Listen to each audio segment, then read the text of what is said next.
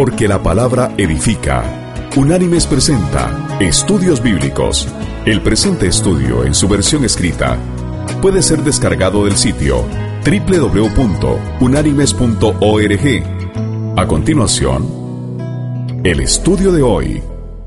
El estudio de hoy se llama La oración. El tema de la oración es uno que ha traído controversias y dudas en el pueblo cristiano. El presente estudio busca responder a las preguntas ¿qué es orar?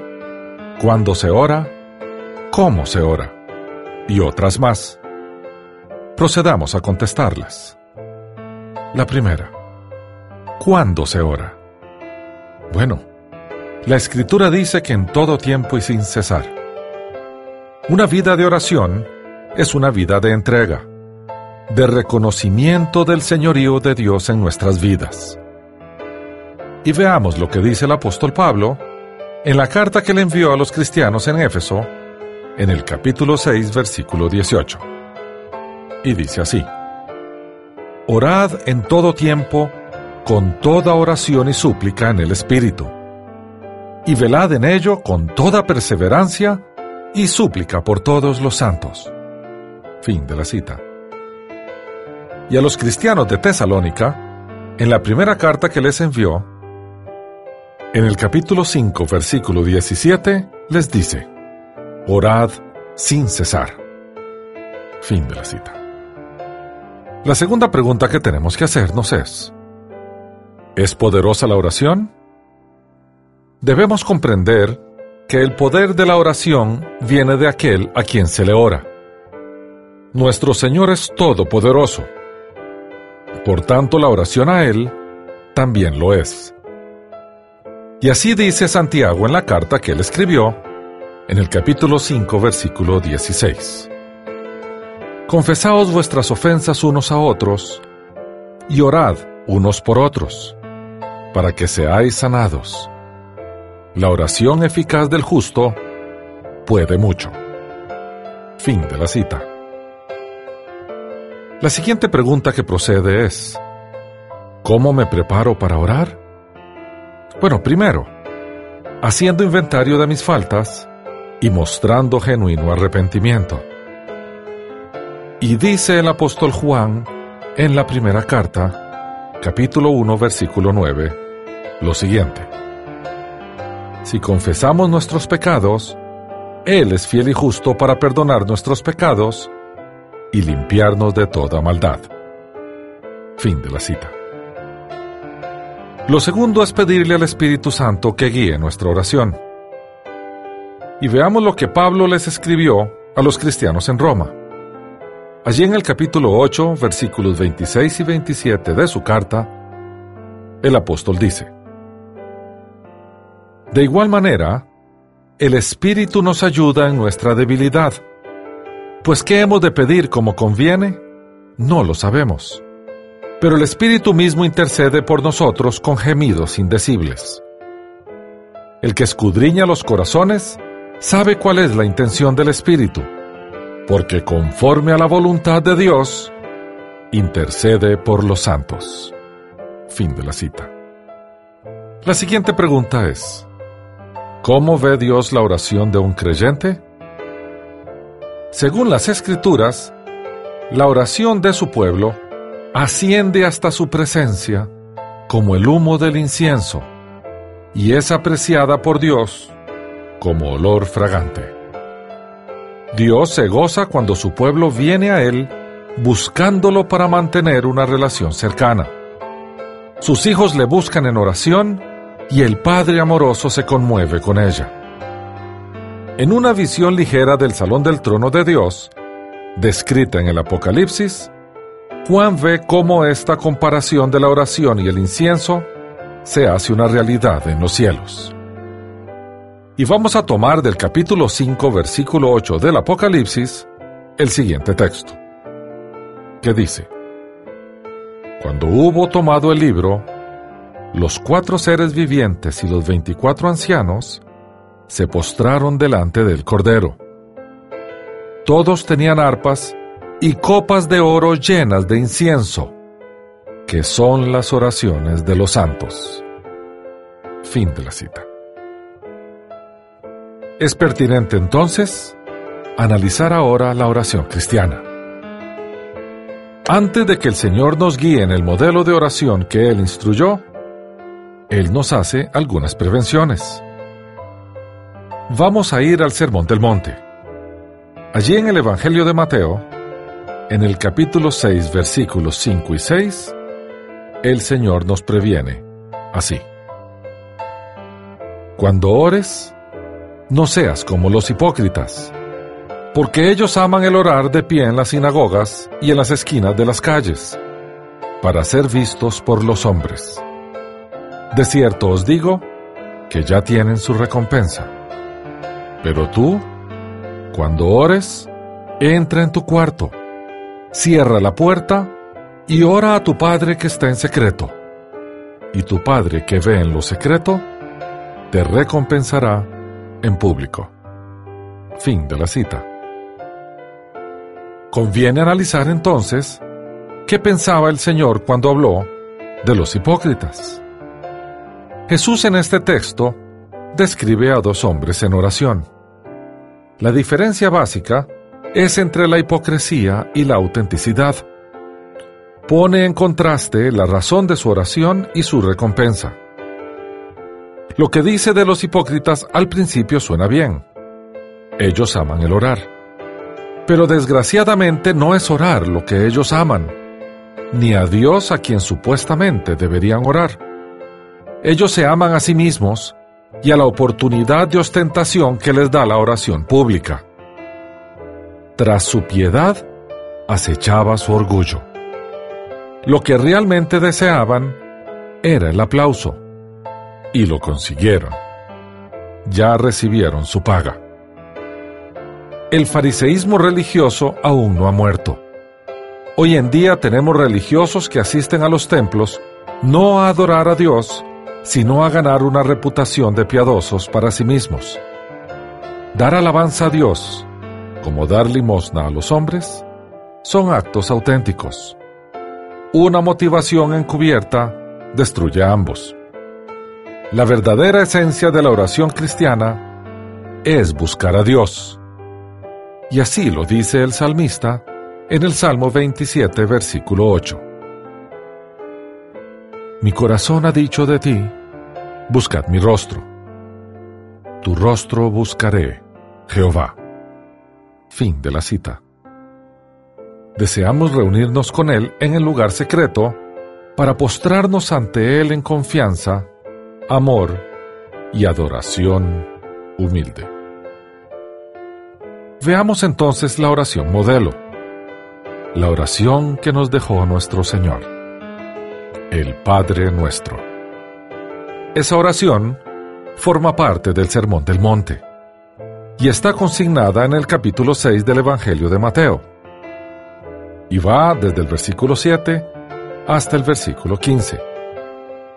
Antes de darnos la oración, el Señor nos hace otras prevenciones. Nos previene sobre la oración mecánica. Y así dice el Señor en el Sermón del Monte. Vamos al Evangelio de Mateo capítulo 6, versículos 7 y 8, donde el Señor dice, Y al orar, no uséis vanas repeticiones como los gentiles, que piensan que por su palabrería serán oídos. No os hagáis pues semejantes a ellos, porque vuestro Padre sabe de qué cosas tenéis necesidad antes que vosotros le pidáis. Fin de la cita. No uséis vanas repeticiones como los gentiles. El énfasis en este versículo debe ser puesto en la palabra vana, pues como hemos visto, las apariencias no impresionan a nadie, menos a Dios. El uso de formas fijas o preconcebidas que en verdad no se sienten permite que uno se acerque a Dios con los labios mientras el corazón permanece lejos de Él. Pero igualmente es posible usar frases huecas en la oración improvisada y caer en la jerga religiosa mientras la mente vaga. Para resumir, lo que Jesús prohíbe a su pueblo es toda clase de oración con los labios, cuando la mente no está comprometida. Las palabras siguientes exponen la locura de tal pretensión en la oración, que piensan que por su palabrería serán oídos. Qué idea tan poco creíble. ¿Qué tipo de Dios es aquel que se impresiona principalmente por la mecánica y la estadística de la oración y cuya respuesta está determinada por el volumen de las palabras que usamos y el número de horas que pasamos en oración? No hagáis pues semejante a ellos, dice el Señor. ¿Por qué no? Porque los cristianos no creemos en un Dios de ese tipo. Y agrega, vuestro Padre sabe de qué cosas tenéis necesidad antes que vosotros le pidáis. Nuestro amado Padre no es ignorante, para que necesitemos instruirlo, ni vacilante, para que necesitemos convencerlo es nuestro Padre, uno que ama a sus hijos y conoce todas sus necesidades. Como afirma Juan Calvino, los creyentes no oran con la perspectiva de informar a Dios de cosas que le son desconocidas, o de entusiasmarlo para que cumpla con su deber, o de instarlo como si Él estuviera renuente. Por el contrario, oran para que sean movidos a buscarlo para que puedan ejercitar su fe al meditar en sus promesas, para que sean aliviados de sus necesidades al ser arrojadas en su seno. En una palabra, para que puedan declarar lo que solo de Él esperan y creen, para sí mismos y para los demás, todas las cosas buenas. La hipocresía no es el único mal que hay que evitar en la oración. La vana repetición o expresión mecánica y sin significado también debe evitarse. La hipocresía es la locura del fariseo. La mecánica es la locura del pagano o gentil. Así Jesús está llamando a sus seguidores a algo que va más allá de los logros de aquellos que los rodean, sean o no religiosos hace hincapié en que la justicia cristiana es mayor, porque es interior. El amor cristiano es más amplio, porque incluye a los enemigos, y la oración cristiana es más profunda, porque es sincera y reflexiva. Pasemos ahora a ver la oración modelo, la oración que el Señor nos dejó, el Padre nuestro. Este texto está en el Sermón del Monte, en el Evangelio de Mateo capítulo 6, versículo del 9 al 15. Y dice así, Vosotros pues oraréis así. Padre nuestro que estás en los cielos, santificado sea tu nombre. Venga tu reino. Hágase tu voluntad, como en el cielo así también en la tierra. El pan nuestro de cada día, dánoslo hoy. Perdónanos nuestras deudas, como también nosotros perdonamos a nuestros deudores. No nos metas en tentación, sino líbranos del mal. Porque tuyo es el reino, el poder y la gloria, por todos los siglos. Amén. Fin de la cita. Analicemos esta oración y llamémosla la oración genuina. La oración que nos enseña el Señor sigue modelos de oraciones del Antiguo Testamento y del judaísmo. Consta de una invocación inicial y de siete peticiones.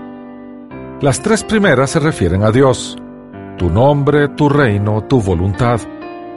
Las otras cuatro a los hombres con forma y sentido comunitarios, nosotros. Son pocas las veces que el Antiguo Testamento se refiere a Dios como Padre. Veamos algunas de ellas. La primera, del libro del profeta Isaías, capítulo 63, versículo 16, que dice, Pero tú eres nuestro Padre. Aunque Abraham nos ignore e Israel no nos reconozca, tú Jehová eres nuestro Padre. Redentor nuestro es tu nombre desde la eternidad. Fin de la cita. En el capítulo siguiente del libro de Isaías, en el versículo 8, dice el profeta, Ahora bien, Jehová, tú eres nuestro Padre. Nosotros somos el barro y tú el alfarero. Así que obra de tus manos somos todos nosotros. Fin de la cita. El tipo de paternidad a la que se refiere el profeta Isaías era aquella que ve a Dios como Padre de todo y se deriva de la creación de todas las cosas. Desde esa perspectiva, Dios es Padre de todo y de todos. Para más información sobre este tema, aconsejamos estudiar el documento de unánimes llamado El Padre, que se encuentra en la sección Estudios Bíblicos subsección El Fundamento de nuestro sitio en Internet. Sigamos adelante. Jesús toma ese concepto inicial y luego lo eleva a su máxima expresión cuando Él se define como hijo de ese Padre y define a sus creyentes como hermanos. Pues para ser hijos genuinos de Dios, se requiere haber nacido de nuevo, o sea, haber sido engendrados espiritualmente por el Espíritu Santo, quien dio nueva vida a nuestro espíritu muerto, que estaba apartado de Dios. Jesús también nos enseña a pedir a nuestro Padre que Él mismo manifieste su santidad y poder entre los hombres, de manera que todos lo reconozcan como Dios. Ese reconocimiento de su santidad tiene su origen en el Antiguo Testamento, cuando el pueblo de Israel era vencido y los enemigos se burlaban de su Dios. Los mismos israelitas terminaron profanando el nombre de Dios entre los gentiles. Y eso lo registró el profeta Ezequiel. En el capítulo 36, versículos 22 y 23 de su libro, se consigna lo siguiente. Por tanto, di a la casa de Israel, así ha dicho Jehová el Señor no lo hago por vosotros, casa de Israel, sino por causa de mi santo nombre, el cual profanasteis vosotros entre las naciones a donde habéis llegado.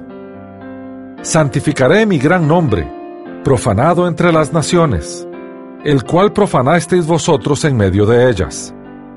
Y sabrán las naciones que yo soy Jehová, dice Jehová el Señor, cuando sea santificado en vosotros delante de sus ojos.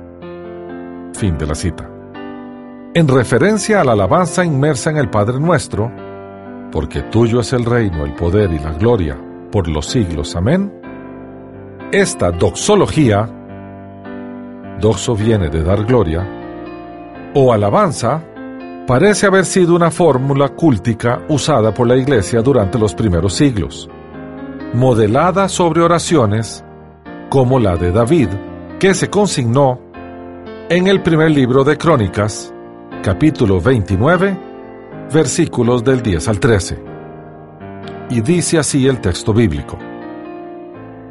Asimismo se alegró mucho el rey David, y bendijo a Jehová delante de toda la congregación. Y dijo David, Bendito seas tú, Jehová, Dios de Israel, nuestro Padre, desde el siglo y hasta el siglo. Tuya es, Jehová, la magnificencia y el poder, la gloria, la victoria y el honor, porque todas las cosas que están en los cielos y en la tierra son tuyas. Tuyo, Jehová, es el reino, y tú eres excelso sobre todos. Las riquezas y la gloria proceden de ti, y tú dominas sobre todo. En tu mano está la fuerza y el poder, y en tu mano el dar grandeza y poder a todos. Ahora pues, Dios nuestro, nosotros alabamos y loamos tu glorioso nombre. Fin de la cita. Veamos entonces el modo cristiano de orar. Si la oración de los fariseos era hipócrita y la de los paganos mecánica, entonces la oración de los cristianos debe ser real. Esto es, sincera en oposición a la hipócrita y reflexiva en oposición a la mecánica. La diferencia entre las oraciones farisaica, pagana y cristiana reside en la clase de Dios a quien oramos. Analicemos esto.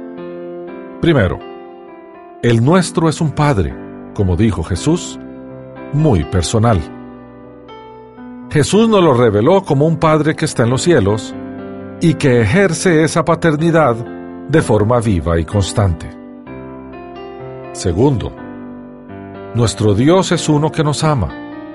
No es un ogro que nos aterroriza con crueldad atroz y a quien hay que satisfacer por temor al castigo. Él cumple el ideal de paternidad al amar y disciplinar a sus hijos, teniendo el beneficio de ellos delante del suyo propio. Tercero, el Padre es un Dios poderoso. No es solamente bueno, sino también grande. La mención de los cielos no quiere decir que es su morada, porque Él habita en todo lugar, sino nos lleva a entenderlo como la máxima autoridad y poder, como creador y regidor de todo, como aquel que rige todas las cosas conforme a su voluntad, como el Rey. Jesús combina el amor paternal con poder celestial, y su poder es capaz de llevar a cabo todo lo que ordena su amor. Al enseñarnos Jesús que le digamos, Padre nuestro que estás en los cielos, no nos está enseñando un protocolo especial el cual debemos seguir. Más bien, nos está reafirmando su verdad. Cuando tenemos presente que nuestro Dios es Padre amoroso, poderoso y personal, nuestras oraciones le darán prioridad a Él. Tu nombre, tu reino, tu voluntad. Y luego presentaremos nuestras propias necesidades, aunque relegadas a un segundo plano, pero confiadas completamente a Él. Dánoslo, perdónanos y libra. La oración que Jesús nos enseñó está enfocada primero en la gloria de Dios y luego en las necesidades del hombre en ese orden. En la contracultura cristiana, nuestro interés prioritario no es nuestro nombre, reino y voluntad, sino los de Dios. Primero expresamos nuestro ardiente interés por su gloria y después expresamos nuestra humilde dependencia de su gracia. Una verdadera comprensión del Dios al que oramos como Padre Celestial y Gran Rey aunque pone nuestras necesidades en segundo lugar, no las elimina. Poner nuestras necesidades delante de Él es una invitación que hay que aceptar. Eso nos hace conscientes cada día de nuestra dependencia y nos acerca a su gloria. No hacerlo es privarse de mantener una relación cercana con papá y olvidarse que dependemos de Él. La oración cristiana se ve en contraste con las opciones no cristianas. Es teocéntrica, interesada en la gloria de Dios, en contraste con el egocentrismo de los fariseos, preocupados por su propia gloria. Es inteligente, al expresar dependencia reflexiva, en contraste con los encantamientos mecánicos del pagano. Jesús nos enseña en este modelo de oración que tenemos un Padre que está en los cielos. Necesitamos recordar que Él ama a sus hijos con el afecto más tierno, que ve a sus hijos aún en lo secreto, que conoce a sus hijos y todas las necesidades de ellos antes que ellos le pidan, y que actúa a favor de sus hijos mediante su poder celestial. Si permitimos que la Escritura forje así nuestra imagen de Dios, si recordamos su carácter y practicamos constantemente estar en su presencia, nunca oraremos con hipocresía, sino siempre con integridad. Nunca en forma mecánica, sino siempre de forma reflexiva, como los hijos de Dios que somos. Analicemos ahora nuestra actitud hacia nuestro Padre Celestial. Y hay un texto en el Sermón del Monte que nos puede ilustrar en este sentido. Está en el Evangelio de Mateo capítulo 7, versículos del 7 al 11. Y dice el Señor así, Pedid y se os dará, buscad y hallaréis, llamad y se os abrirá, porque todo aquel que pide recibe, y el que busca halla, y al que llama se le abrirá. ¿Qué hombre hay de vosotros que si su hijo le pide pan, le dará una piedra? ¿O si le pide un pescado, le dará una serpiente? Pues si vosotros, siendo malos, sabéis dar buenas cosas a vuestros hijos, ¿cuánto más vuestro Padre que está en los cielos dará buenas cosas a los que le pidan? Fin de la cita. Veamos entonces las promesas que hace Jesús. Jesús nos invita a orar dándonos promesas muy bondadosas porque nada nos ayuda mejor a orar que la seguridad y convicción de que seremos oídos. La palabra que Jesús usa con frecuencia para llamar a Dios es Abba. Una revisión exhaustiva de la literatura judía, incluidas las escrituras, nos llevan a la conclusión de que la palabra Abba solamente era usada por los niños. Era una palabra común usada a diario. Nadie, en su sano juicio, hubiera osado llamar a Dios con esa palabra. Jesús así lo hizo y nos invitó de paso a llamar a nuestro Dios así. Abba. Esa promesa, en sí misma, nos invita a relacionarnos con el ser más poderoso del universo como un niñito se relaciona con su poderoso padre, llamándolo papito querido. Así que lo que le pidamos, si nos conviene, nos lo dará, porque todo buen padre vela por el bienestar de sus hijos. Analicemos ahora los problemas que presentan los hombres.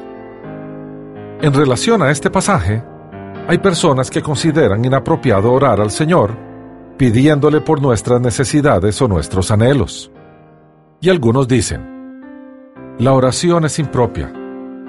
A Dios no se le ora de esa forma porque es como obligarlo, dado lo que afirma Jesús en su palabra.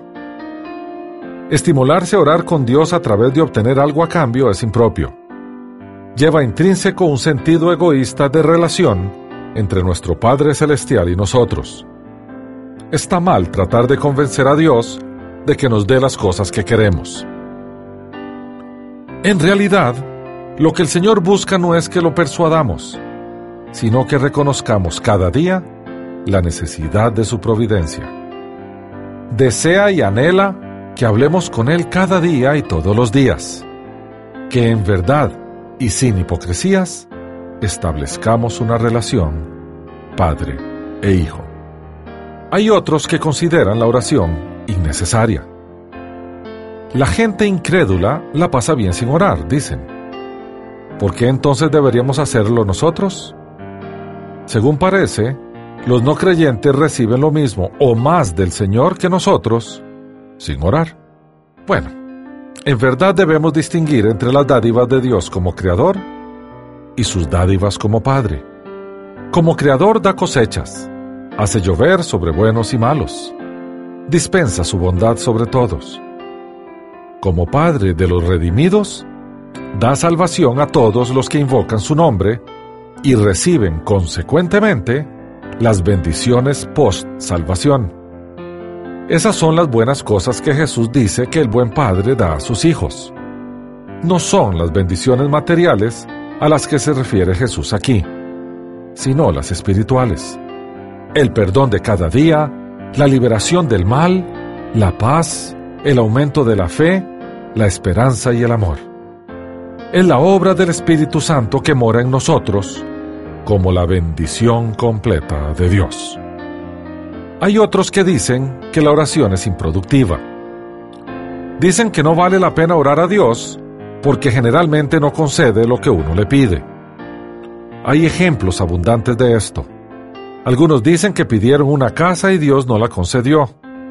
Otros pidieron aprobar un examen y reprobaron. Otros oraron para ser sanados y se enfermaron más. Y muchos oran por la paz mundial y nunca se obtiene. La oración no funciona porque no es respondida, dicen ellos. Hay que acercarse a analizar este pasaje del sermón, pedid y se os dará, con mucho cuidado.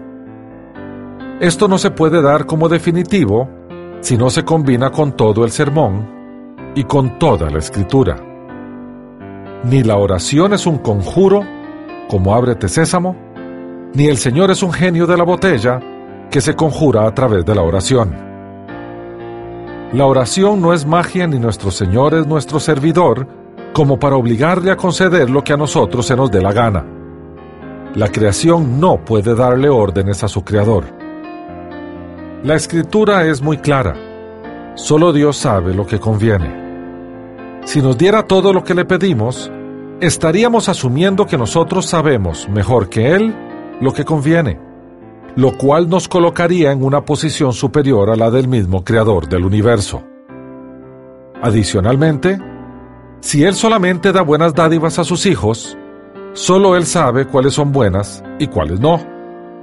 Las malas dádivas, las no convenientes, no nos las va a dar, no importa cuánto pidamos o gritemos.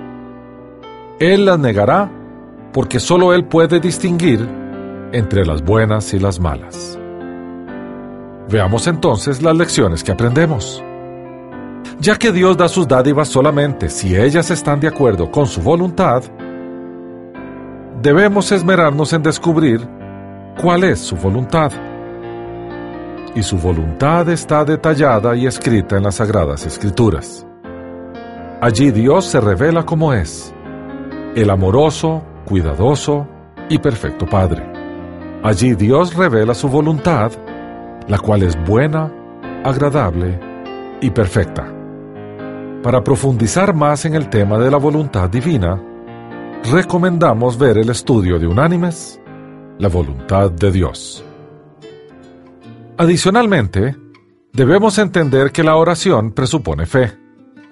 Una cosa es conocer la voluntad de Dios y otra muy distinta es humillarnos ante Él y expresar nuestra confianza en que Él es capaz de hacer que su voluntad se cumpla. La oración también presupone deseo. Podemos conocer la voluntad de Dios, creer que pueda cumplirla y aún no desearla. La oración es el medio principal que Dios ha ordenado, a través del cual expresamos nuestros anhelos más profundos. Así pues, antes que pidamos, tenemos que saber qué pedir y si ello está de acuerdo con la voluntad de Dios. Tenemos que creer que Dios puede concederlo y tenemos que desear genuinamente recibirlo. Debemos pedir lo que Dios quiere dar, agradecer por recibir lo que dio, agradecer por no recibir lo que no convenía y agradecer por lo que quitó. Entonces, las promesas misericordiosas de Jesús se convierten en realidad. Hasta aquí el estudio de hoy. El presente estudio está basado parcialmente en el libro El Sermón del Monte de John Stott, publicado por Ediciones Certeza. Las citas de las Escrituras son tomadas de la Biblia Reina Valera, revisión 1995.